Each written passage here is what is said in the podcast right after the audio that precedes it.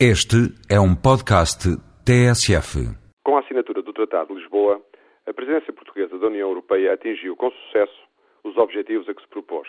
O Primeiro-Ministro, o Governo e demais responsáveis da administração pública estão de parabéns, embora os portugueses pouco saibam sobre o tratado ou sobre os resultados das cimeiras com o Brasil ou com os países africanos.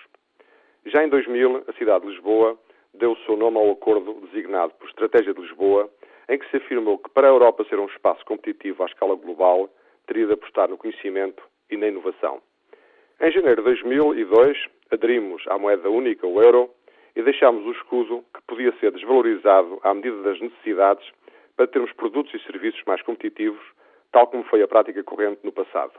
A par desta entrada no mercado e no grupo dos países mais ricos, Portugal passou a sofrer a concorrência de países com custos de mão de obra muito mais baixos mas ainda sem ter a capacidade para se afirmar através dos fatores competitivos enunciados na Estratégia de Lisboa. Desde que entramos para o euro, a economia portuguesa foi das que menos cresceu, com taxas inferiores a 2% ao ano, e o desemprego foi aumentando até atingir 7,8%. Em contrapartida, nos últimos cinco anos, o euro valorizou-se 40% face ao dólar, o que significa que os produtos importados em dólares valem menos 40%, mas os exportados nessa moeda chegam mais caros aos destinos, dificultando as transações.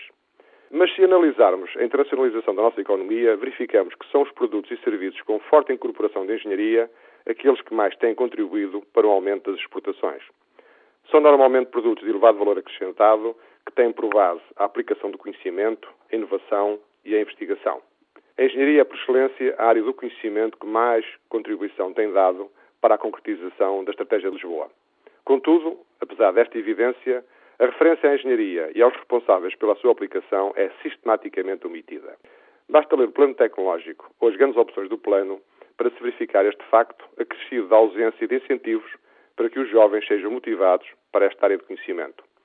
Até à data conseguimos manter um elevado nível de engenharia praticada em Portugal, porque temos um passado de exigência, escolas de prestígio e investigadores e investidores que acreditam nas nossas competências.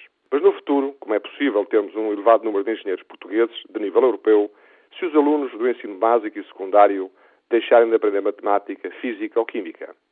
Como é possível formar engenheiros ou técnicos de outros níveis de formação se as disciplinas base destas áreas de conhecimento deixaram de ser importantes? Estamos perante uma contradição entre as opções estratégicas para o futuro e as atuais bases de formação que deveriam garantir a sustentabilidade e o crescimento da nossa economia.